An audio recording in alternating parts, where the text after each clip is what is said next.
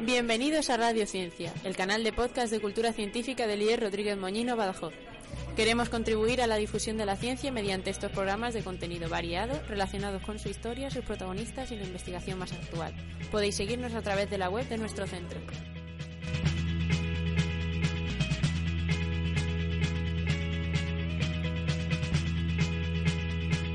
Son las 9 en punto de la mañana, las 8 en Canarias. Estamos aquí, Sofía, Javier y Susana, y vamos a tratar diversos temas relacionados con la ciencia actual. Tenemos aquí a Sofía, que va a hablarnos de un tema que ha generado mucha polémica últimamente. Buenos días, Sofía. Buenos días. Explícanos un poco qué es eso de la manipulación genética. Pues esta es una técnica que consiste en la modificación del ADN de un organismo, es decir, de su información genética, transfiriéndole parte del ADN de otro organismo. Se puede utilizar para curar enfermedades en humanos, para mejorar las técnicas de reproducción artificial y para otros muchos fines. Y por otro lado, fuera de lo que es la manipulación genética humana, puede utilizarse, por ejemplo, para crear nuevos cultivos o razas de ganado. Se ha hablado mucho últimamente de este tema, con el nuevo permiso concedido a los laboratorios británicos. Háblanos un poco de esta noticia que ha creado tanta controversia. Efectivamente, el Reino Unido se ha convertido en el primer país del mundo en dar luz verde formalmente a la manipulación de genes humanos.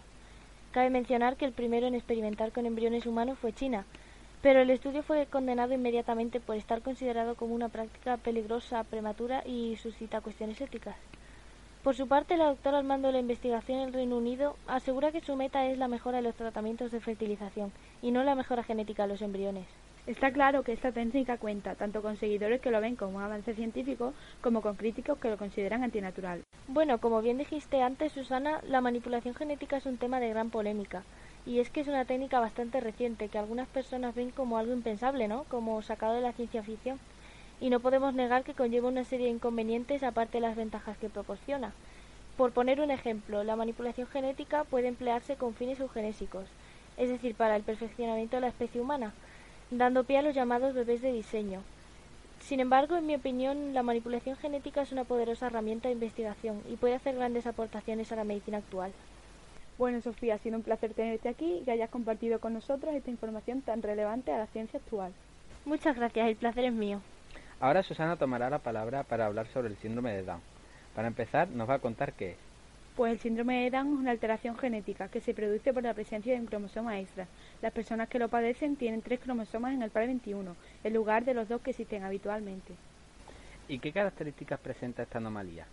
Las personas con síndrome de Down tienen algunas características como falta de fuerza en los músculos, el hueso maxilar de la cara está poco formado y la boca es pequeña, de modo que la lengua no cabe en ella y sale hacia afuera. También presentan dedos cortos y falta de desarrollo en la falange media del meñique. La deficiencia intelectual es el signo más característico en el síndrome de Down, pero se considera que el nivel que son capaces de alcanzar puede variar dependiendo de los estímulos que el paciente reciba de sus familiares y de su entorno. El coeficiente intelectual varía durante la infancia, llega a su nivel máximo en relación con lo normal entre los 3 y los 4 años, y luego declina de forma más o menos uniforme. Desde el punto de vista psicológico, los pacientes con este síndrome son alegres, obedientes y pueden tener sentido musical, y tampoco tienden a la violencia. Es característica la marcada hipersexualidad de los pacientes. La fertilidad es totalmente diferente en los dos sexos. Los varones con síndrome de Down son estériles, mientras que las mujeres son fértiles. ¿Y este trastorno es hereditario? Solo las mujeres pueden dejar herencia. Si una paciente con este síndrome tiene hijos, alrededor del 50% de ellos no tendrá esta anomalía, mientras que el otro 50% padecerá el síndrome, debido a la transmisión de un cromosoma 21 excedente. ¿Y por qué ocurre el síndrome de Down? ¿Hay algo que lo produzca o algún factor de riesgo? Esta alteración congénita se produce de forma espontánea, sin que exista una causa aparente sobre la que se pueda actuar para impedirlo. Se produce en todas las genias, en todos los países. Únicamente se ha demostrado un factor de riesgo, la edad materna, y de manera muy excepcional. Un 1% de los casos se produce por herencia de los progenitores. Explícanos un poco las complicaciones que puede tener. El síndrome de Down presenta muchas complicaciones, como por ejemplo defectos cardíacos, leucemia e incluso Alzheimer. Y por último, quería remarcar que el síndrome de Down es una discapacidad, no una enfermedad como cree mucha gente. Muchas gracias por explicarnos este trastorno tan común y conocido, aunque realmente mucha gente no sepa todo lo que lleva detrás. La verdad es que sí que opino que es algo muy importante. Muchas gracias a vosotros. A continuación, Javier nos va a explicar un tipo de arquitectura para componentes de ordenador, desarrollada por un profesor suizo. Dinos, Javier, ¿en qué consiste? Se trata de la arquitectura Pascal, que está diseñada para ser el motor de los ordenadores más modernos. Pretende proporcionar el rendimiento más rápido y la mejor eficiencia energética. para carga de trabajo con necesidad de computación casi infinita, ofreciendo más de 5 teraflops de rendimiento de doble precisión para carga de trabajos de HPC. ¿Qué novedades trae esta nueva arquitectura? Trae nuevos algoritmos de inteligencia artificial que permiten una respuesta en tiempo real en la inferencia del aprendizaje profundo. También trae una revolucionaria tecnología de captura de imagen en 360 grados. ¿Y a quiénes les puede interesar esta novedad?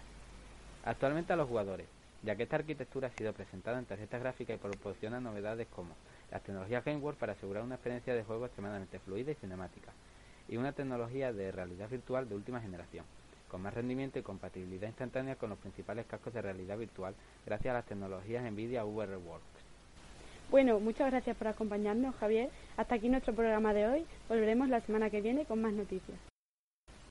Os esperamos en nuestro próximo programa. No faltéis a la cita con la ciencia. Recordad que podéis encontrarnos en la web de Elías Rodríguez Moñino de Badajoz.